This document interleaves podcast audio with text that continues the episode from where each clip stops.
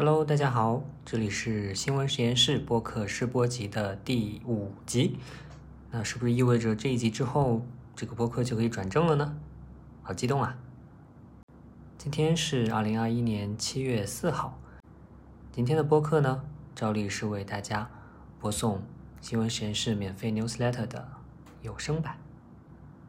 前两周啊，在这个播客里面，我其实谈到了自己几年前在博士课堂上的一次顿悟。如果没有听的朋友，可以回去听一下。那今天呢，我也想再聊一聊自己在读博期间学到的另外一句话。这句话是这么说的：如果你手里面只有一把锤子，那么所有东西看上去就都像钉子了。这句话非常生动啊！就设想一下，你自己拿着一把锤子。是不是就会产生一种什么都想去敲一敲的那种冲动了？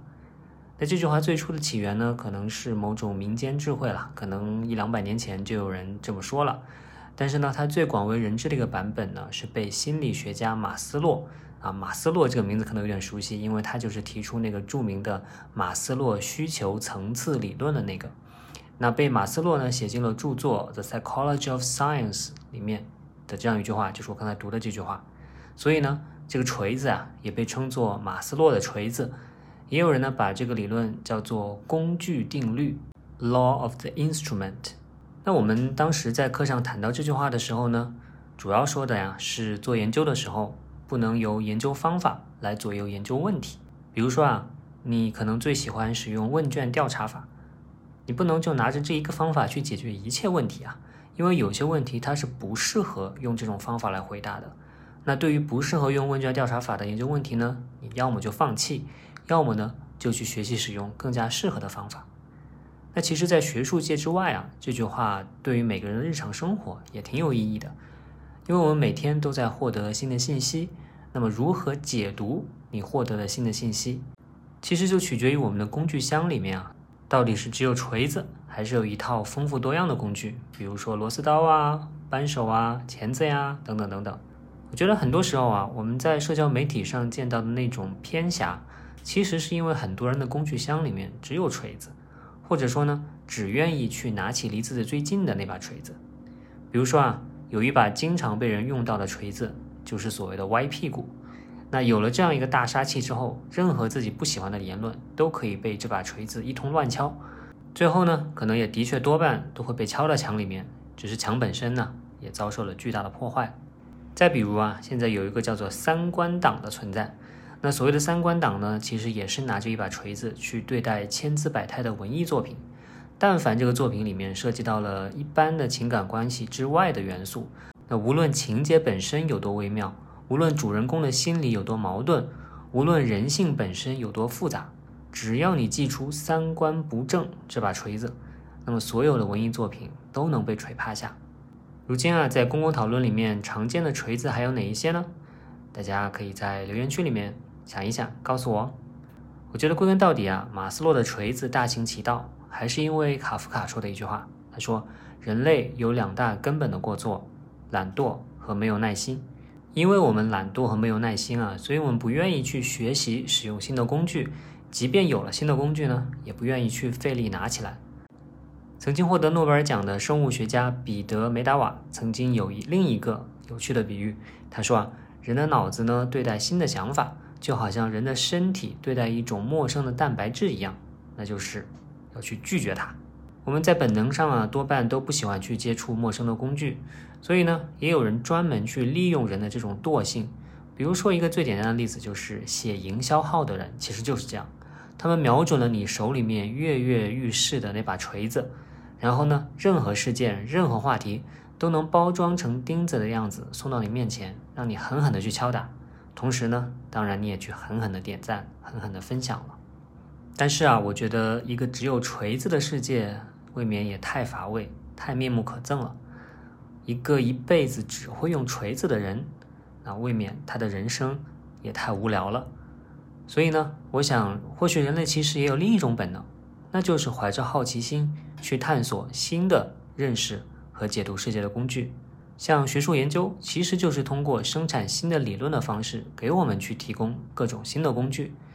我觉得好的媒体文章就是用新的事实、新的故事、新的观点来帮助每一个读者去充盈自己的工具箱。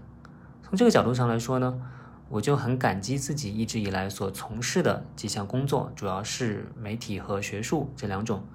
我觉得他们让我的工具箱呢也变得更加的丰富，甚至是刻意的要去催促我去寻找新的工具，而不是放纵我拿着一把锤子到处去敲打。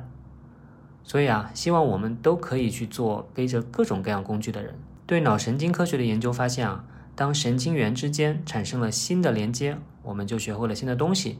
而这种连接呢，其实不仅在青少年的时期会发生，在你的中年、老年也都可以发生。所以啊。补充工具箱其实可以是我们一辈子的事情，我想我会很乐在其中的，相信你也是的。好，那么在本期的 newsletter 里面呢，我还推荐了两篇文章。第一篇呢是一篇中文的，对日本的一个调查记者清水节的一个采访，他在里面介绍了自己的一些采访经验和一些职业的理想。我读来是觉得非常的有收获，同时呢也是非常的感动，因为它里面提到一个细节啊。之前呢，有一家电视台，他在做报道的时候是违反了一个伦理底线的。后来这个电视台给了他一个去工作的机会，他就去接受了。然后呢，他就去从内部把这个电视台做了一番改造，让大家都认识到遵从伦理道德规范的这样一个重要性。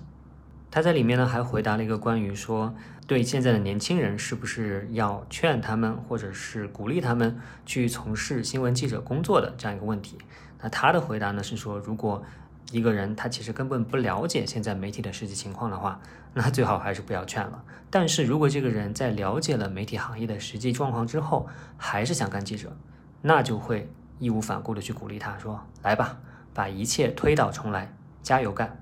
那我觉得这句话非常受用。如果下次有谁再问我这样的问题，我或许也会把清水节的这个答案交给他。另一篇我推荐的是一个英文的文章，是《大西洋月刊》上面的一篇文章，作者呢是哈佛大学法学和计算机科学的这种双料的教授。那这位作者呢，他其实谈到了互联网的一个核心的一个问题，那就是其实大家在网上点击的各种链接，因为各种各样的原因可能会失效，比如说这个服务器没有续费啦，这个链接已经指向了一个别的完全不同的网站啦，或者就算这个网站还在，但是因为改版的原因。可能这个文原来的文章已经没有了。那我之前曾经很多次的在新闻实验室的文章里面说过啊，链接是互联网的一个核心的基本的特性。那么呢，这些失效的链接，实际上用这个作者的比喻来说，就是让互联网正在腐烂。怎么样去拯救这个正在腐烂的互联网呢？那作者提到，当然。存储网页历史记录的一个工具叫 Internet Archive，是一个非常非常重要的工具。我自己呢，在做研究和搜索一些资料的时候，也会用到它，非常的好用。另外呢，这个作者和哈佛大学一些同事也是一起开发了另外一个工具，叫做 Perma。那这个工具也是在做这种拯救链接、让链接不再失效方面的尝试。好了，那这就是本期的新闻实验室试播集的内容，期待下一次。和你再见面，那个时候这个播客是不是就转正了呢？我还搞不太清楚小宇宙后台的这样一个构造，让我们一起来拭目以待吧。如果你支持这期播客的话，欢迎点赞和转发给自己的朋友。另外呢，如果你想读一读这个播客里面提到的一些链接、一些文字内容，欢迎订阅我的 newsletter，在 show notes 里面可以找到。